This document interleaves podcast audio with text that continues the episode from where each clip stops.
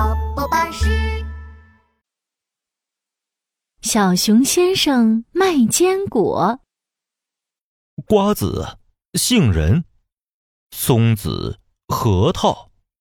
哦，今年的坚果真是太多了。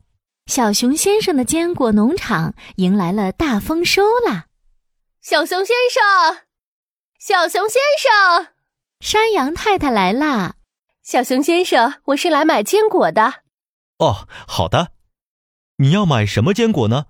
瓜子、杏仁、松子、核桃都有哦。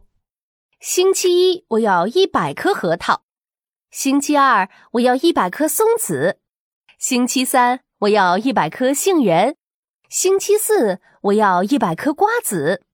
一百颗核桃，一百颗松子，一百颗杏仁，一百颗瓜子。好嘞，我记下来了。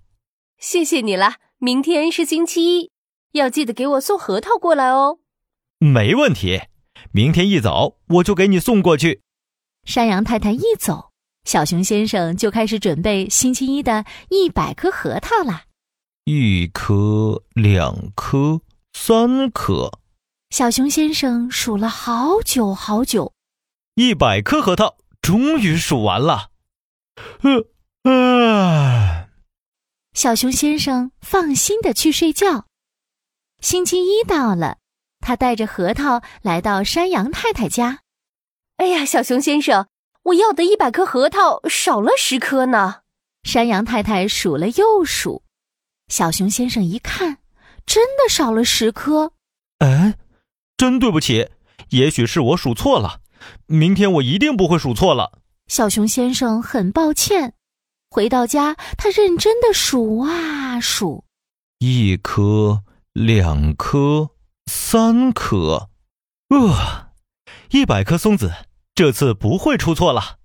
小熊先生数了两遍，这才放心的去睡觉。星期二到了，他带着松子和核桃来到山羊村。山羊太太，这是一百颗松子和昨天欠你的核桃，您数数。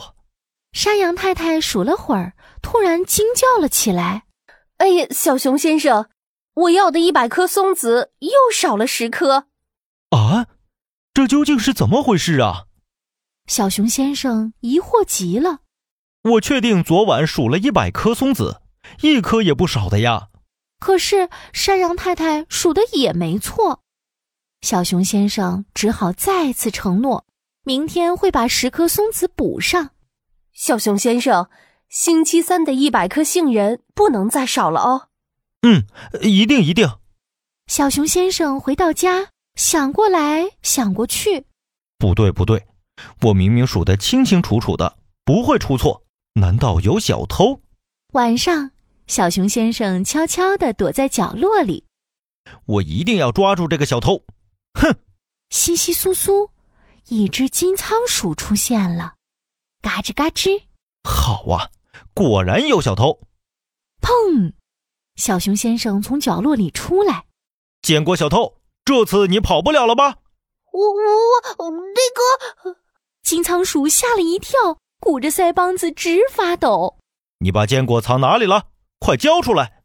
小熊先生走过去，在金仓鼠身上搜了个遍。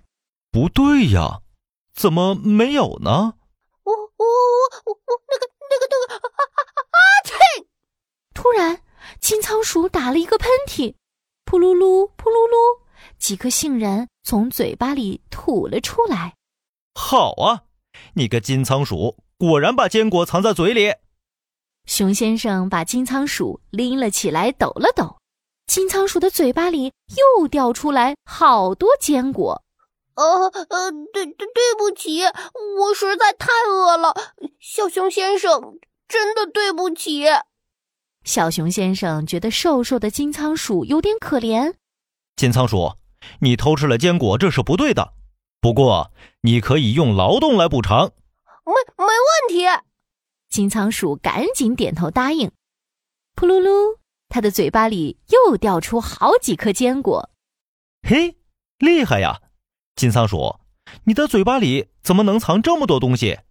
呃，这是因为我嘴巴两边有两个夹囊，它就像我的大口袋，可以装很多食物。啊，哦，原来是这样啊！没错，小熊先生，我能帮你做什么呢？我可以数数，也可以搬东西，能做很多事情的。数数啊，呃，太好了！小熊先生开心地说嘿，以后我就负责帮你数坚果，然后给山羊太太送坚果吧。：“为了补偿小熊先生，清仓鼠成了小熊先生的送货员，每天都要帮他数坚果、送坚果。”